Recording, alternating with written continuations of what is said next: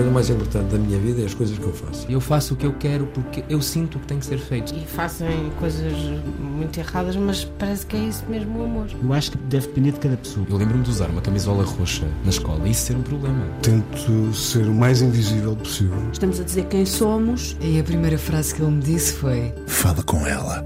Há sempre uma resposta para todas as questões.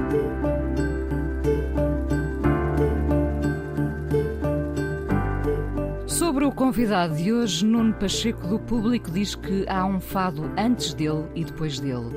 Em rapaz, dava uns toques sérios na bola para depois passar ao toque da viola.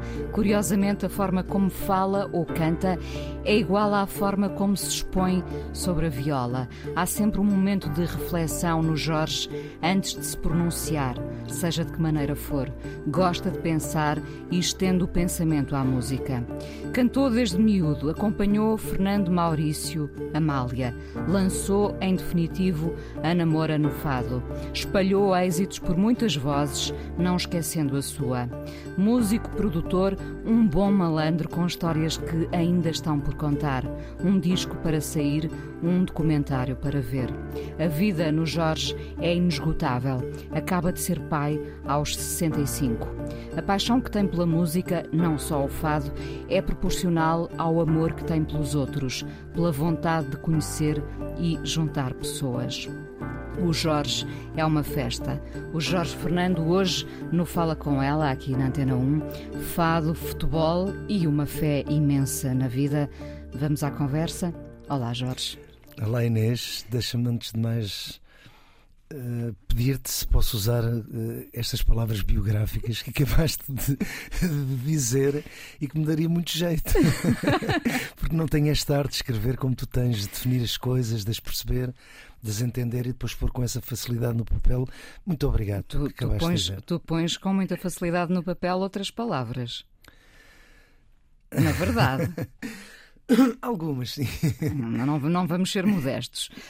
Um, terás sido do fado antes de seres da música?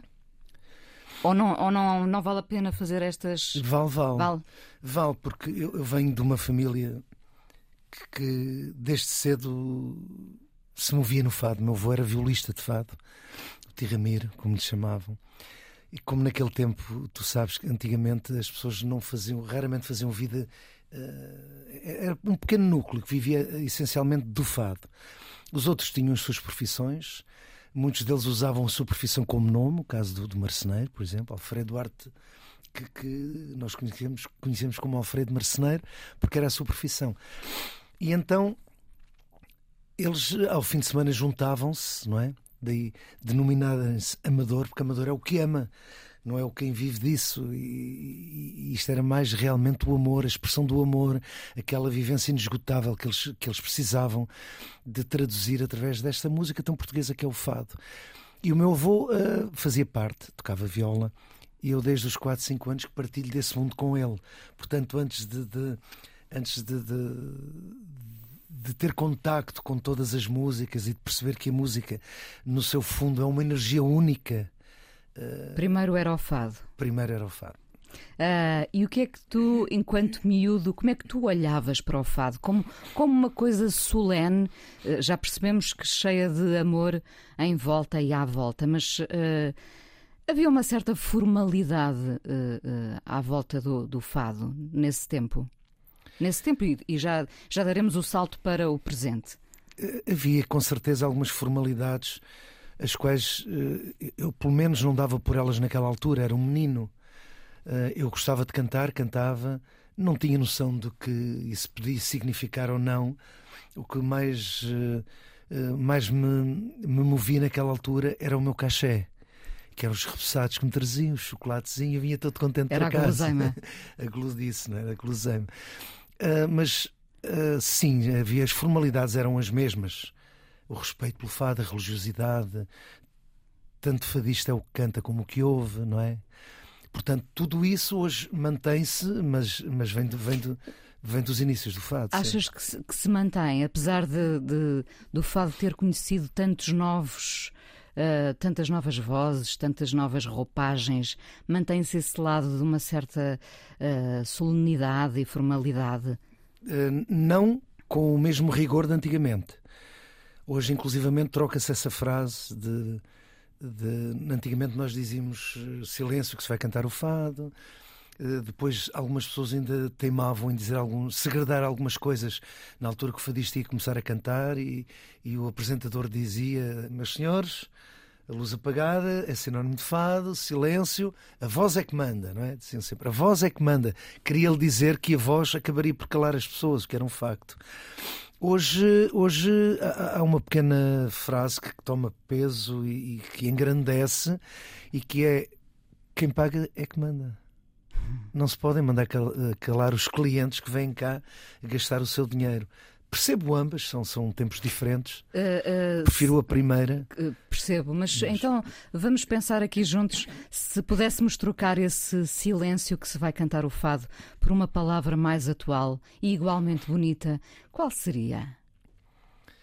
Eu, eu acho que hoje não seria uma palavra, seria mais socorrendo-me daquela frase que também se usava muito: a, a voz manda calar.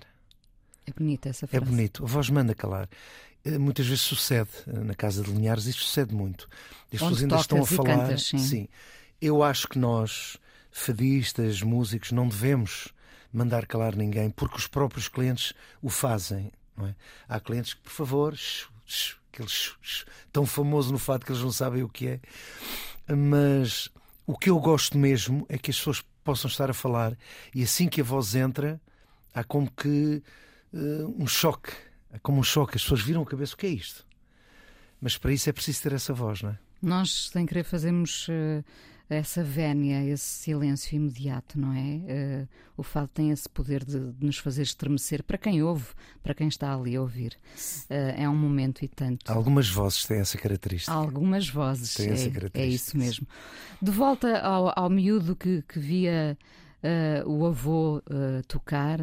Um, naquela altura provavelmente já eras muito rapioqueiro, que é uma palavra que eu gosto bastante. muito uh, rapioqueiro. Um, quem eras tu? O miúdo que também tinha tanto jeito para a bola uh, e de certeza que gostava de ouvir os mais velhos? Por aquilo que me contam. Porque normalmente é muito difícil nós próprios sermos observadores de nós próprios, não é? Porque tem que haver o objeto observado e quem observa. Sermos ambos é um bocadinho falacioso, penso eu mas dizem que eu era um rapaz, era um miúdo muito tímido, mas muito curioso em relação às coisas. Possível que assim seja, porque ainda hoje o sou. Portanto, não. Acho que, acho que, que isso tem a ver com, com. Não és o bom malandro, então. És, és o tímido que se vai camuflando com as suas graças para vencer a. Eu, eu não sei. Há, há, há vários entendimentos sobre o que a palavra malandro quer dizer. Eu sou muito brincalhão, gosto, de, gosto muito de brincalhar, como eu costumo dizer, sobretudo com as pessoas que me são próximas, de quem eu gosto, com as outras eu fico com mais cuidado, não é? Esperando saber se as pessoas gostam ou não de alguém que às vezes gosta de dar umas piadas, não é? Portanto, respeito esse espaço nas pessoas. Mas sim, eu gosto muito de brincar. Hum, acho, acho que é uma das coisas importantes na vida, é, é brincarmos com as coisas uh, dir-me-ás, mas a brincadeira, a brincadeira tem limites, como tudo na vida, tudo tem limites, não é? A própria democracia tem, tem limites, a liberdade tem limites, tudo tem limites na vida, que é precisamente aquilo que procuramos todos, que é o equilíbrio. Uh, acho que todos nós andamos aqui à procura é de equilíbrio, nos equilibrar, de sermos melhores através de, de desse equilíbrio e, e sermos realmente seres humanos com, com, com definição daquilo que do que devemos ser em relação a nós e aos outros, não é? Portanto, eu desde menino sempre fui assim, um menino muito triste por um lado, não sei de onde me vem essa tristeza, ou então sei, não quero falar nela, mas mas uh, mas também com um lado muito brincalhão, gosto de brincar com as coisas. Foi difícil a tua infância, Jorge? Foi, foi uma, foi uma infância difícil. Aliás, foi muito difícil. Mas eu pergunto-me: será que eu aos 15 anos teria escrito a Boa Noite de Solidão sem passar por essa infância? Será que a, eu era, era, muito sensível e percebia muito bem as coisas. Já menino, percebia o que se passava à minha volta. E será que todas aquelas agressões de que fui alvo uh, não cavaram em mim toda essa cova onde depois a poesia pode caber? Uh, poesia não direi, mas a capacidade de escrever, de fazer versos. E será que eu com 15 anos escreveria a Boa Noite Solidão se não tivesse sido cavado por essa por esse tipo de vida que a vida me brindou, porque eu hoje acho que foi um brinde e, e durante muito tempo não soube, não soube lidar com isso, eu sei, porque uh, durante alguns estudos que fiz, tudo que somos na infância nos persegue a vida inteira e acompanha-nos até ao nosso, à nossa, à nossa volta da ilha de onde, de onde, de onde nascemos. E o importante é saber lidar com isso. E, e, a percepção de saber que o importante é saber lidar com isso, porque esquecer não se esquece. Não nos livramos disso como de qualquer roupa, porque é interior, não é exterior.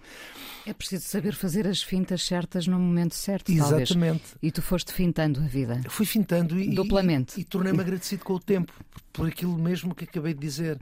Será que eu, que eu escrevia os versos que as pessoas hoje algumas pessoas gostam se, se tivesse sido outro tipo de criança, habituada a ter tudo, habituada a, lidar. Eh, eu, eu, hoje, hoje acho, é uma opinião minha, acho que estamos um pouco doentes em termos mentais. Aquilo, aquilo é muito doentio a forma como abordamos o racismo, é doentio como abordamos a xenofobia. É, eu, por exemplo, lembro-me de. Lembro-me de. Eu, eu estudei a primeira classe nas oficinas de São José e depois não houve mais dinheiro, voltei para a escola 6, fui para a escola 6, que era a escola pública, e lembro-me de estar no recreio a brincar com, com os meninos e as mães que vinham durante os recreios trazer comida aos meninos dizer: Olha, não brinques com esse que ele é do casal ventoso. Uh, eu passei por essas coisas, mas também não fiz disso uh, uma bandeira. A tua bandeira, exato. Não fiz disso nada, tudo, tudo, tudo tem que ser analisado à luz dos tempos em que se passaram as coisas. Hoje há coisas que não seriam possíveis de serem passadas ou de existirem sequer, como aconteceram há 100 anos atrás. Não, não achas, achas que vivemos a cultura do excesso a todos os níveis? Cultura do excesso cultura do excesso? Eu penso que sim. Portanto, acho que há aqui um certo caminho doentio de fixação por um lado e de caça a votos por outro, que faz com que hoje uh, peguem nestas coisas e se transformem nisto, às vezes, uma doença injustificável. Porque nós temos que nos focar é naquilo que é realmente justificável. Não é, não faz sentido hoje haver racismo. Eu, não, eu costumo falar no racismo porque eu não sei o que é, não sinto, não entendo, não compreendo. Então não posso falar sobre ela, só posso falar de coisas que compreendo, de resto não as sei falar. Aí nós temos que nos focar mesmo. Mas ainda é uma linguagem incompreensível para algumas pessoas. Sim, certo? e ainda temos que, ainda temos que, que, que, que mandar fora da nossa sociedade alguns lives que se vão apresentando. Jorge, quando falava de, das, das fintas duplas, eh, enfim, também não, não, não posso esquecer esse teu lado de uh, rapaz que, com muito talento para a bola, não é? Não sei qual foi a última vez que jogaste futebol. Uh, eu deixei de jogar oficialmente aos 37 anos no Juventude de Sarilhos. Uh... Juventude de Sarilhos? Juventude de Sarilhos. Acabei de jogar aí, mas depois continuei como veterano, equipas de veteranos onde, onde fiz jogos com, com grandes futebolistas, alguns que eu conheci, com quem participei, como o Carlos Manuel, o Frederico, que foi meu compadre, inclusivamente, o Chalana, enfim, toda, toda essa geração, sobretudo do Barreiro, que foram grandes futebolistas, o Oliveira, toda essa gente. Mas e assim, mais recentemente, houve algum jogo em, em que puseste ainda à prova os, os teus, as eu, tuas fintas? Eu até há cinco anos atrás ainda punha à prova as minhas fintas todas as semanas, com o Luís Caracol, com o Marco Rodrigues, com o Zambujo, com o Salvador Sobral, com toda a gente que ainda jogam hoje à bola. Infelizmente tive aquela coisinha que é fibrilhação auricular. Uh, que é aquela... que parar. Tive, tive que parar mesmo, não posso fazer nada que seja explosivo. Segundo o meu, o meu cardiologista, não posso fazer desporto explosivo nem mudar fraldas também. Também não é bom para o coração. Já vamos, já vamos a essa parte mudar de fraldas. Queria só perceber uh, quando é que percebeste que, uh, que eras uh, uh, que querias ser um amador profissional, porque já eras o, o, aquele que amava o fado. Então, quando é que o amador uh, decide ser profissional? Eu não tenho uma, uma ideia exata de quando dei por isso. Não tenho assim. Eu sei que toda a vida estive na música, mas eu percebi isso quando a minha mãe percebeu. A minha mãe, porque eu era, era, era um aluno muito bom, ela sabia que eu não estudava, mas eu tinha memória visual, captava as coisas. E ela, claro, como todas as mães, queria que o seu filho tivesse um curso superior, essa coisa toda. E sempre esteve no lado contrário ao meu lado de músico. Não queria nada que eu andasse na noite a tocar, essas coisas todas. Até que um dia eu vou tocar para a Amália e ela disse: Já percebi, não há nada a fazer. Se tu vais tocar para a Amália, com certeza que não tens outro caminho. E penso que foi aí que eu também percebi as sábias palavras de mãe confortaram o meu espírito e, e, eu percebi que realmente não havia nada a fazer e que tinha que dar a minha vida pela música. E é o que tenho feito até hoje. Que bom. O que é que vamos ouvir por falar em música? Será que vamos ouvir um fado? Será que não vamos ouvir um fado? E, sabes, eu tenho músicas muito, muito, muito marcantes na, na minha vida que marcam. Por exemplo, houve uma música que eu usei quase religiosamente como Bíblia ao lado da cabeceira que era é, como um sonho acordado do Fausto, não sei se conhece, é uma música de uma tensão, de uma letra tão tão tão sobrenatural, quase digamos assim, que eu ouvia quase quase diariamente. Mas eu sou eu sou, eu, como é que eu ia te explicar? Eu acho que a música é uma coisa muito vasta, não é? A nossa mente é que é estreita às vezes, então achamos só que o fado é que é bom, achamos só que o rock é que é bom. E eu vivi com, eu tive, tive a felicidade de crescer. Eu estou, digamos, num deserto. Eh, eu estou entre várias gerações e na minha geração conheço pouca gente que, tem, que esteja na música. Na geração em que eu estou, não é? E eu tive a felicidade, a grande felicidade de ter nascido e aprendido com uma geração de música incrível. Incrível. Apanhei o Paulo de Carvalho, o José Brito, o Fausto, o Zé Mário Branco, o José Cid. Repara bem as latitudes musicais, todas elas uma arte, porque a música, na sua essência, é toda a mesma energia. Depois o receptor é que muda, não é? Imaginemos, ligas na mesma tomada elétrica, ligas um frigorífico, ele vai-te dar frio. Se ligares um secador e puseres quente, ele vai-te dar quente. Mas temos que perceber que a energia é a mesma. A tomada é a mesma. O receptor é que mudou. Essa é a visão que eu tenho da música. A música é toda a mesma. Depois nós, enquanto receptores, mudamos-la consoante o nosso caráter e, e, e capacidade. E, e disposição tenho... também. E disposição também. E eu tive, tive, tive realmente essa felicidade de crescer com tamanhos, tamanhos eh, talentos que, que, pontificaram e que estão na história da música portuguesa, sempre sem dúvida. E, mas no, no meio disto tudo falta escolher a canção que vamos ouvir. É, é o Fausto?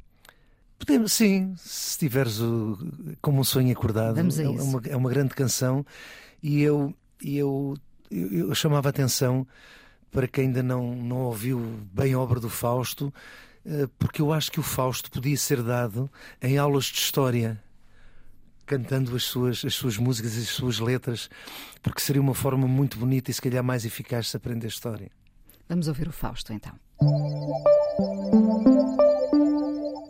O músico e produtor, compositor Jorge Fernando, hoje no Fala Com Ela aqui na Antena 1, uh, pai uh, de novo aos 65 anos, uh, nasceu há 20 dias a tua filha, Maria Inês. Um, a paixão renova-se e é sempre um milagre, Jorge. É sempre um milagre cada vez maior.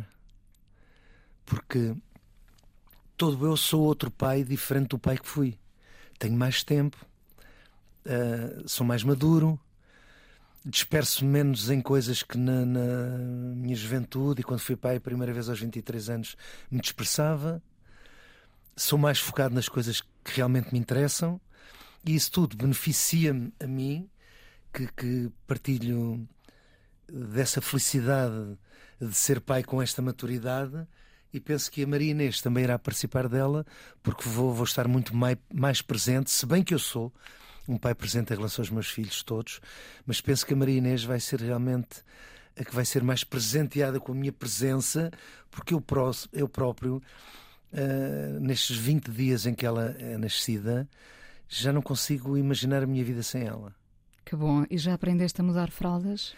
Eu, eu, eu visualmente já aprendi, porque vejo o Fábio fazê-lo, mas o meu cardiologista diz que não é muito conveniente por causa do coração. O esforço, o esforço. Que... Eu estou a brincar. Que bom poderes viver essa paternidade uh, em pleno, não é, Jorge? Uh, olhando para trás, eu sei que tu és um pai presente e que mantens contacto com, com os teus filhos, mas, uh, mas agora estás ali uh, literalmente pele com pele, não é? é? é? muito diferente, sabes? Porque tu chegas a uma certa chegas aos 65 anos como eu e pensas que da vida, o que é que tu vais fazer agora da vida? Vais continuar a fazer música, procurar ajudar quem tem talento, isso tudo, ok. Mas o resto já fiz, já fiz tanta coisa, não é?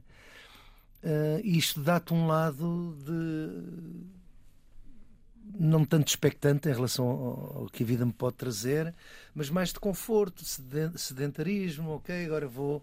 E esta menina veio, veio mostrar que tudo isso está errado, não é? Ela trouxe uma luz uh, à minha vida que faz com que eu volte de novo a ter desejo a fazer tudo na vida novamente. É como se, se houvesse um recomeço. a fé. Intensificou a fé e, como tu dizes, sinto esse recomeço. Ok, eu tenho que viver outra vez, tenho que viver agora este estado de graça, este milagre crescido, entregar-me a ele e deixar-me levar por ele, porque vou viver outra vez com, com, a mesma, com o mesmo fulgor com que comecei a viver quando fui pai das outras vezes. És um homem de fé? Sobretudo, sobretudo. Sobretudo de fé. No outro dia eu via uma entrevista muito interessante. Eu sou, eu sou muito dado à espiritualidade. Estudo inclusivamente, cada vez estudo mais. Uh, Lembro-me de conversas que tinha. Eu estou muito virado à, à ciência, aos segredos do universo. Uh, uma vez tive uma conversa muito interessante com um grande amigo meu, que hoje já cá não está, em que nós falávamos sobre isso, uh, sobre o buraco negro, a energia negra, a matéria negra, e que eh, a pessoa, em questão me dizia: Estás a ver? Isto é ciência. Isto é. Eu disse: Pois é ciência, mas não é moeda ao ar. Quanto mais a ciência avança, mais eu tenho percepção que há uma inteligência por trás de tudo isto. Isto não pode ser moeda ao ar, não é? Então temos o buraco negro, depois vem a energia negra, que é o que faz com que todos os astros estejam no seu sítio. Depois há a matéria negra descoberta, uma descoberta muito recente, que que nos parece levar a pensar que a Andrómeda vai vai absorver a Via Láctea um dia mais tarde, todas essas coisas, não é? A pergunta é quem é que deu ordem a isto tudo? Quem é que deu ordem? Isto não é moeda ao ar, não é? Eu estou a falar do Zé Mário Branco, nós falamos muito, eu e o Zé Mário falamos muito sobre isso. Eu tenho um carinho, é uma pessoa que não vai sair nunca do meu coração, é o Zé Mário Branco, por muitas razões. Uh, pessoais, de amizade, já nem falo na música, que realmente é, é é um marco, um marco da música. E realmente isso, a, a minha fé é a capacidade que eu tenho de acreditar em coisas que não vejo, mas que sinto que, que existem, não é? Eu sinto que elas existem. Se formos falar sobre o átomo, será que alguém presionou o átomo até hoje? Não é. O átomo é uma teoria. Mas através dessa teoria, olha o que a ciência avançou. Não é? Nem tudo que os nossos cinco sentidos possam perceber uh, significa que, que é o que existe. Há muito mais para lá disso. E essa é a minha fé. A minha fé é essa. E, e eu no outro dia ouvi uma coisa muito engraçada do Alberto João Jardim, com a Fátima Campos Ferreira, não é? Exato. E, eh, e, o, e o Alberto João dizia: Eu acredito na vida após morte. Se depois, quando morrer, e se for mentira, não faz mal nenhum. Brilhante, muito bom. Brilhante. Esta simplicidade do Alberto João de expor as coisas, toda a gente percebe o que ele quer dizer. Claro, esse é o caminho. Se depois não acontecer nada, tudo bem. Mas eu acho que sim. É melhor acreditar. Diria antes que eu tenho a certeza que sim. Que bom. Uh, ainda de volta da Maria Inês, que também te traz cá. Uh, a Maria Inês acaba por ser filha do fado, tua filha e da, da Fábia Rebordão. Uh, se ela quisesse ser fadista, teria todo o apoio dos pais? Teria todo o apoio em tudo o que ela quiser ser. Tudo. Não há nada que a Maria Inês. Não, eu estou, estou, estou resoluto em mostrar à Maria Inês o que ela não deve fazer. O que ela deve fazer será uma escolha dela, não é? Todos nós temos que passar pelas nossas experiências, é o que eu acho.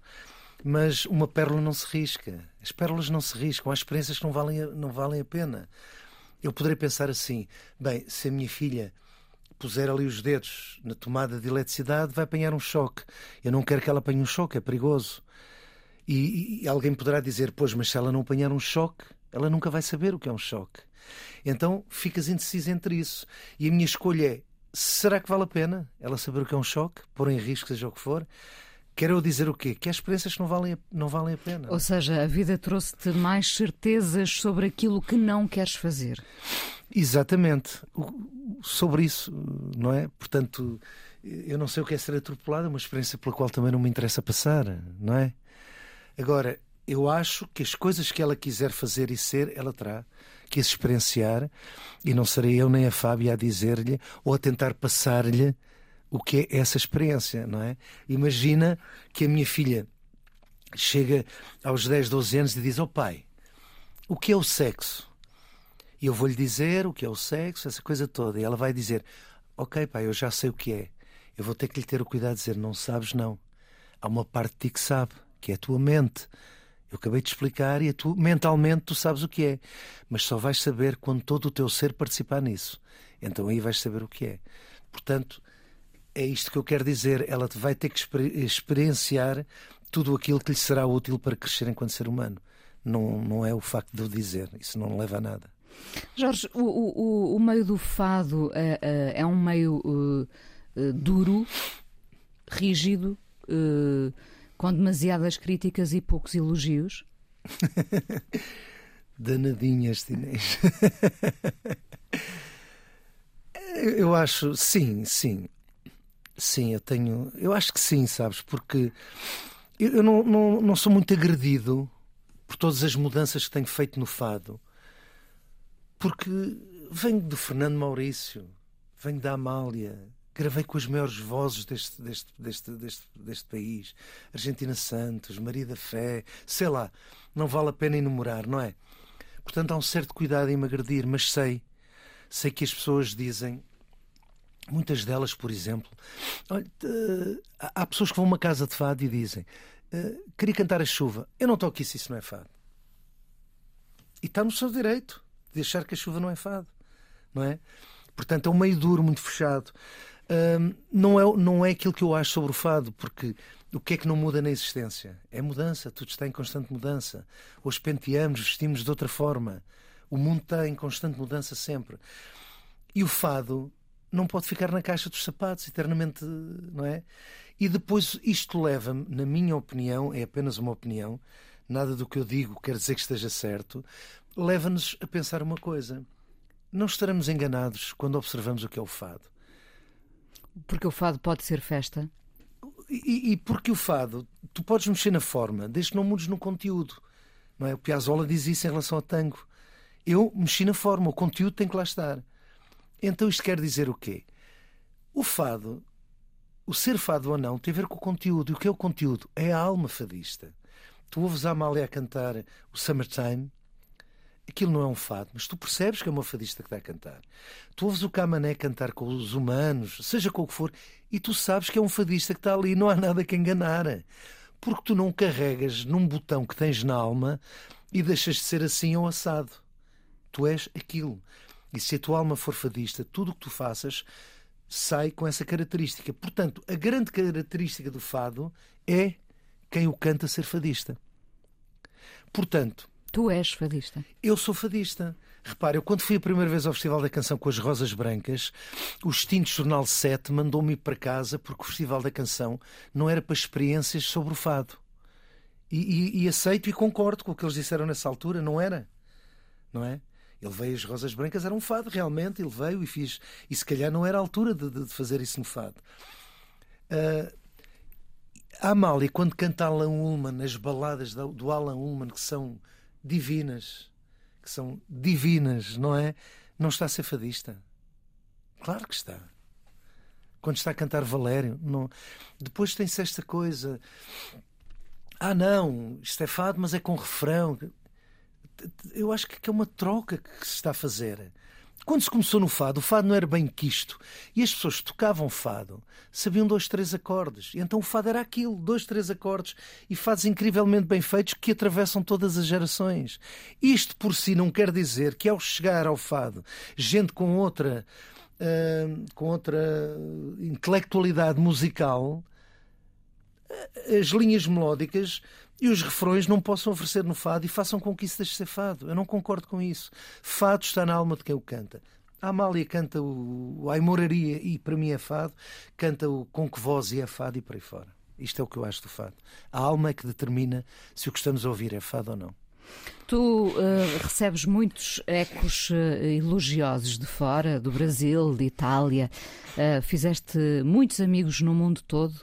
Uh, acaba por ser mais fácil, às vezes, ouvir os elogios vindos de fora, não é? Sentes-te reconhecido, Jorge? Cá, no teu país? Porque interessa. Se me disserem assim, olha, a Inês Menezes acha que tu tens algum Lá não talento. entraste agora só porque estás aqui, não é? Não, não, sabes, mas sabes que é verdade. Por acaso, tu deste uma entrada tão bonita com as tuas palavras, com o que tu sabes escrever. Sabes o meu preço por ti, aliás, não sabes tu e sabe muita gente, não é? Eu, eu, tenho muito apreço por ti, mas não vamos agora, o entrevistado sou eu. Tu é que estás aqui para falar, passar. não é? Mas uh, uh, eu acho, repara bem, eu, eu nunca sou, eu não, não sou uma pessoa que passa muito nas rádios, não é? No entanto, não deixo de cantar em qualquer parte do país o Quem Vai ao Fado, Chegou a Hora, a Trigueirinha, e toda a gente canta comigo. É impressionante porque ainda há pouco tempo. Uh, estive a ouvir-te uh, na, na, casa de fados onde, onde tocas e cantas, uh, e alguém muito espantado dizia: Mas o Trigueirinha também é do Jorge Fernando? não, é, é, interessante porque o, o, que é, o que é que eu quero dizer com isto? Quem é que não gosta de ser reconhecido? Claro que gosto. Mas o mais importante é que a música o seja, porque é para isso que eu vim, não é? E alguma coisa me aponta que daqui a 50 anos, se calhar, estão a cantar eh, algumas das coisas que eu escrevi.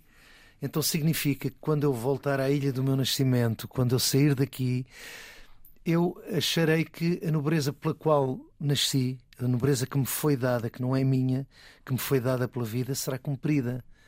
Se eu vim para passar música às pessoas e se ela uh, perdurará depois de mim, o que é que interessa o meu nome? Interessa que a música, milagre pelo qual eu nasci, vai continuar aí cumpri a minha cena. A, a tua missão. A, a minha missão. missão. O teu fado. De resto, o nome, eu, eu reparo bem, eu até sou adepto do reencarcionismo.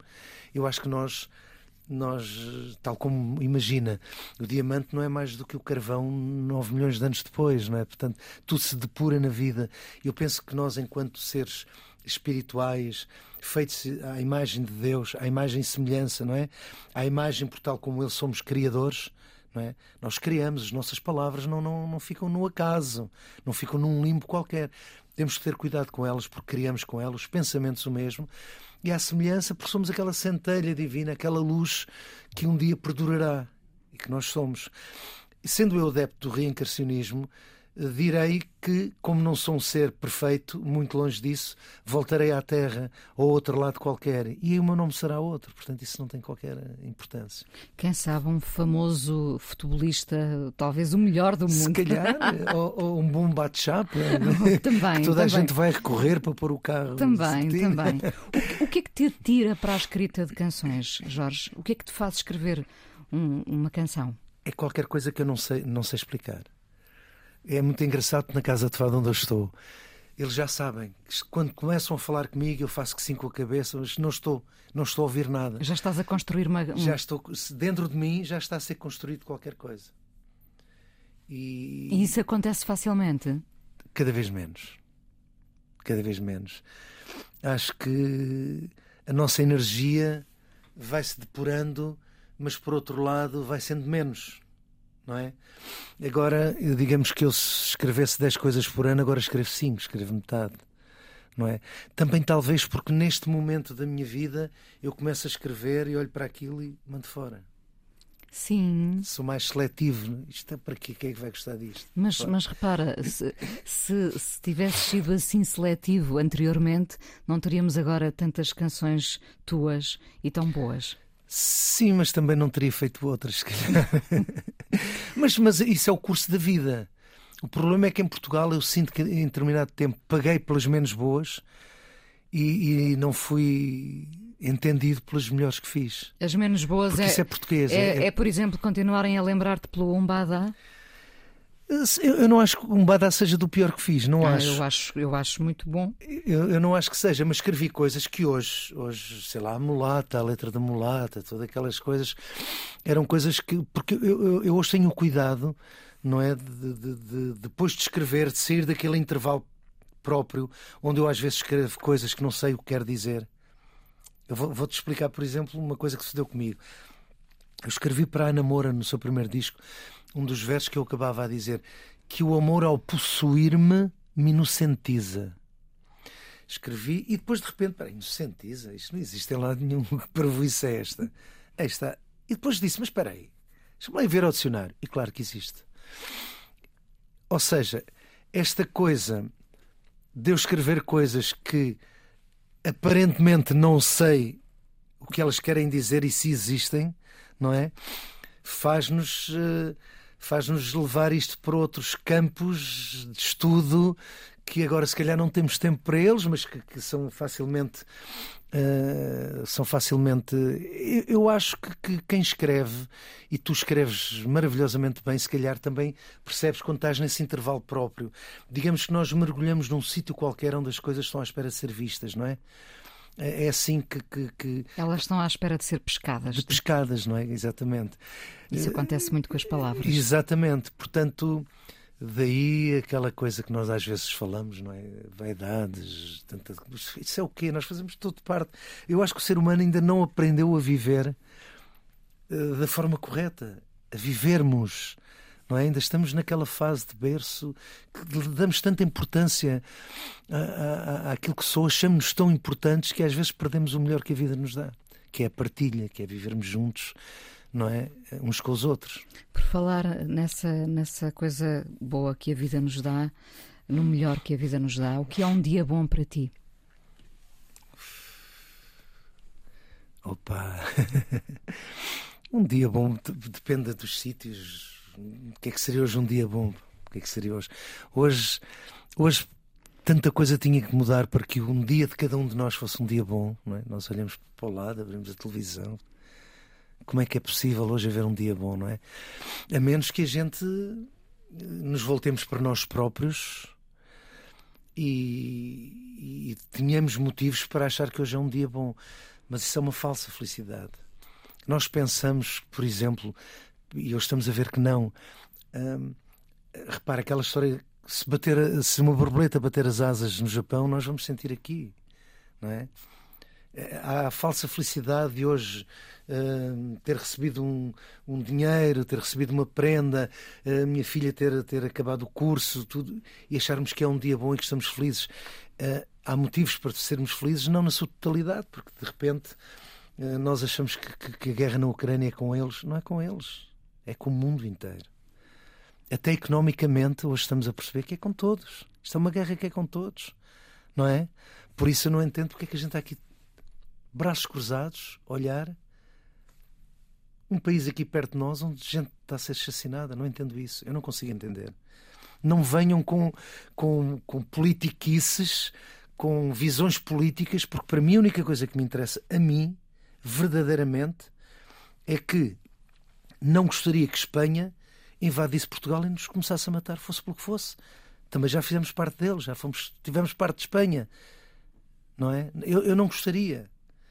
Uh, de qualquer maneira, acho, acho que nós É mais, europeus. difícil, é mais difícil neste momento eh, viver plenamente um dia bom. Temos Com que nos certeza, agarrar eh, com certeza. aos momentos Com bons. certeza. A casa está a ser arrumada de novo, isso eu penso. Mas enquanto se arruma de novo, temos que a desarrumar primeiro. É é isso que está a suceder. Jorge, eh, muito obrigada por teres vindo ao Fala com ela. Ainda vamos conversar mais um bocadinho no podcast. Pedia-te outra canção, que é uma tarefa difícil, não é? Eu sei, basta olhar para ti. É muito difícil porque eu sou fã de tanta gente. que, Sei lá, o que é que. Outra canção. Deixa-me ver. Se calhar. Nós falámos aqui do Alan Ullman e da Amália, do Com Que Voz. Se calhar seria bonito terminarmos com essa voz que tem a particularidade na minha, na minha sensibilidade de ser a voz de Portugal. Eu, quando ouço a Amália cantar, acho que é Portugal que canta todo ao mesmo tempo.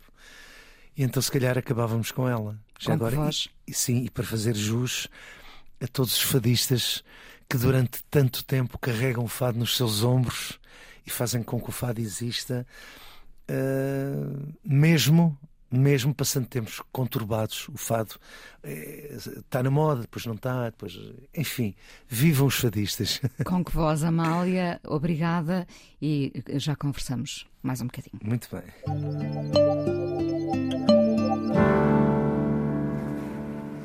O músico e produtor, compositor, fadista Jorge Fernando, hoje no Fala Com Ela, uh, ainda há pouco uh, conversávamos sobre o Trigueirinha, foi o teu primeiro fado? O meu primeiro fado, tinha 15 anos. 15 anos. Um, quantos fados terás escrito, Jorge? Já fizeste um apanhado de...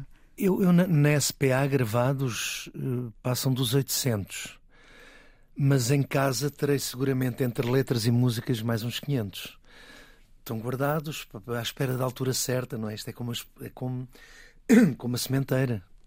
Tens que esperar o tempo certo para semear. Hum, eu, eu, eu, acho que tenho que entregar. Eu, eu, vejo uns versos e olho. Depois ah, imagina que algum fadista me pede uns versos. Eu tento relacionar. Será que isto tem a ver com a pessoa que vai o cantar? Encaixe. O, o encaixe. encaixe, exatamente. Uhum. Porque a vida, a vida é isso, não é? E esse encaixe, esse encaixe pode dar-se muitos anos depois de, de, de por exemplo, de, de, um fado ter sido escrito, não é? Muitos... Chega à voz certa. Muitos anos depois. Aconteceu isso ao longo da tua carreira? A mim acontece muito. Ainda hoje eu tenho, tenho muitos fados na gaveta à espera de encaixe. Não é? Repara, a Ana Moura gravou o Rumo ao Sul, eu gravei o Rumo ao Sul e acho que o encaixe dele foi com a Fábia. Não é? Como a Ana foram os búzios, ou, ou Leva-me aos Fados, com a Marisa à Chuva. Há, há, esses encaixes. Agora, eu, eu, eu tenho uma, uma coisa curiosa eu não tenho pressa, não, não corro atrás das coisas. E a canção também faz... espera, não é? A canção também espera. Ah, o momento certo há de aparecer, é o que eu acho. Se eu já cá não estiver e essas 500 coisas não, não forem entregues, alguém o fará por mim, não interessa. Interessa que continue, esta energia toda continua a fluir. Ah, é o importante, é o mais importante disto tudo os encaixes. Muito bonito isso, é isso mesmo. Um, em, em, determinados momentos, as pessoas que, que acompanhaste, que lançaste, também elas depois se lançaram noutros voos. Uh, e com justiça, evidentemente. Uh, nunca deixas de acompanhar essas pessoas? Não, não. Não deixo, fico cada vez. Uh, cada vitória delas, apesar de já não. Imagina, a Ana Moura, quando ela gravou o Desfado, o primeiro single não foi o Desfado, foi o Até o Verão, não é? Uma coisa do género. Pois, da, da Márcia, música lindíssima.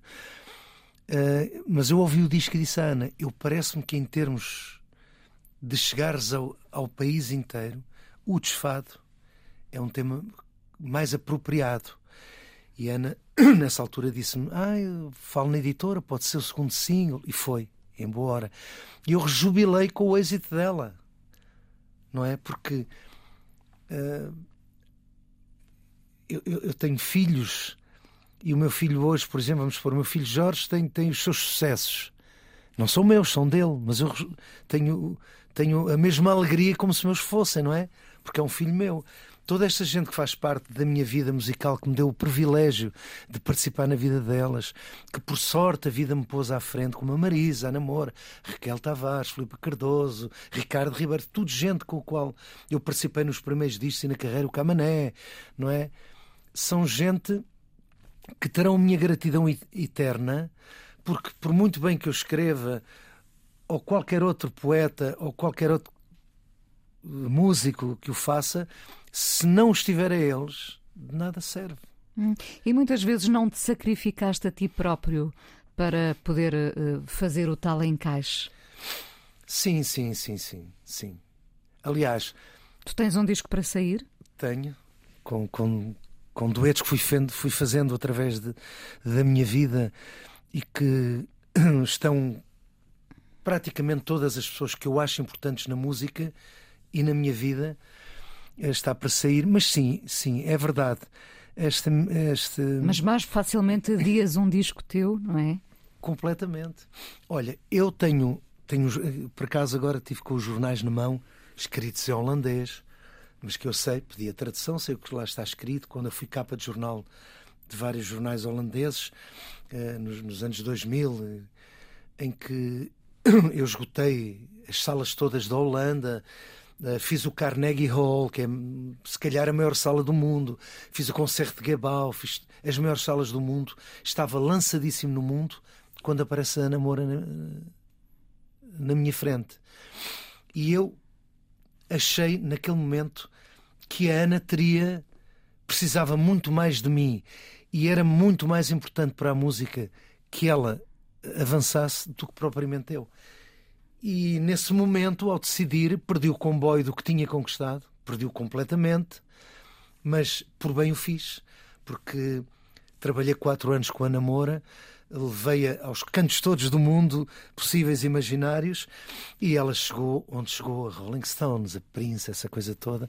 Portanto, eu sinto, sinto que fiz bem em ter uh, deixado para trás a minha carreira para apostar numa carreira que chegou onde chegou. Acho que acho, que sim, acho que voltaria a fazê-lo.